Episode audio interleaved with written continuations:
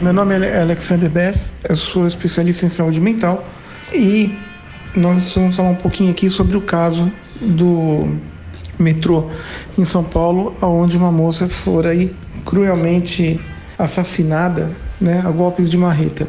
Uh, uma atitude como essa, não tenho sombra de dúvida nenhuma, que compete a uma personalidade psicótica. Então, a pessoa em questão, o assassino em questão, cometeu um surto psicótico motivado pelas suas instâncias mentais. Quando a gente fala em surto psicótico, é importante a gente saber que é um surto de ordem psiquiátrica, portanto imutável, completamente imutável. É um surto onde é, ele é moldado pelas instâncias orgânicas cerebrais, não tem nada a ver de fator psicológico, mas sim de fator psiquiátrico severo, e aonde provavelmente tomado por uma ideia totalmente pensada, né, totalmente ali esquematizada, ele foi até o metrô, municiado de marreta e municiado com uma faca. Não deu para cometer mais crimes porque evidentemente foi contido ali. Esse tipo de ação, ela é totalmente premeditada, tá?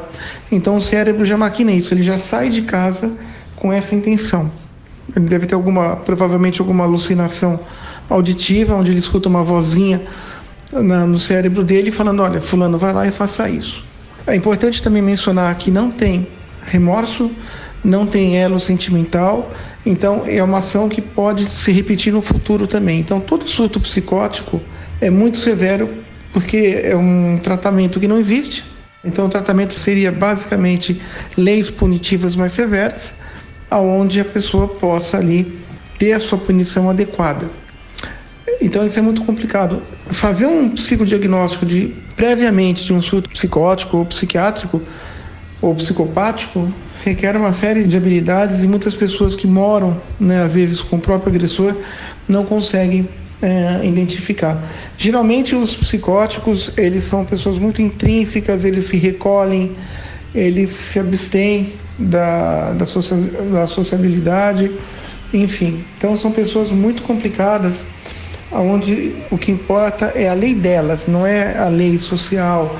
Por isso as, as questões da, das punições severas para esses tipos de pessoas, porque não é uma ação isolada.